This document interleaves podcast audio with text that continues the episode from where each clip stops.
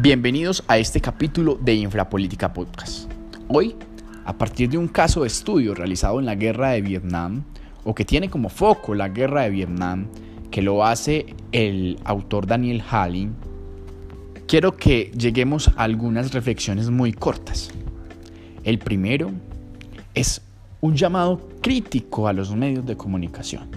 Y ese llamado crítico lo hacen es porque los medios de comunicación deben ser actores que permitan o garanticen el fortalecimiento de la democracia. Y por consiguiente, la polifonía de voces, la diversidad de voces, la manifestación de voces. Es decir, que no se silencie una voz sobre otra y que esos poderes hegemónicos no opaquen los pensamientos diversos que existen en una sociedad. Para ello están los medios de comunicación. Para dar información, el autor dice, están para dar información, no para dar opiniones. Es por consiguiente que los medios de comunicación deben asegurarse de tener unas fuentes confiables que garanticen que la información que se están brindando a la audiencia es una información veraz.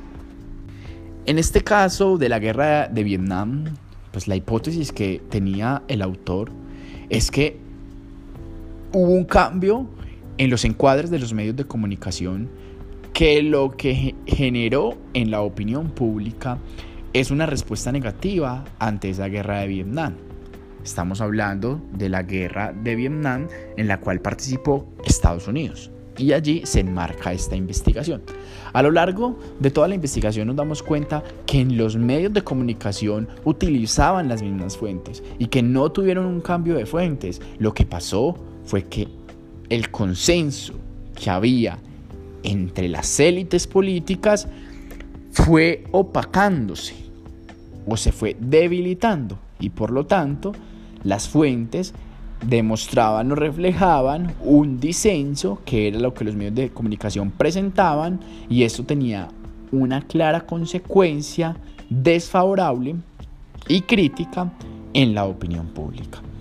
Finalmente, el autor nos muestra eh, el mundo del periodista dividido en tres regiones. El primero es una esfera de consenso, el segundo es una esfera de la controversia legítima y el tercero lo podríamos nombrar eh, indignos de ser escuchados.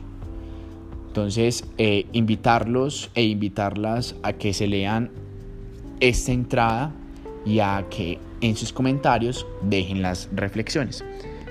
Muchas gracias por escuchar este episodio que hoy es un poco corto y los invito a una próxima entrada.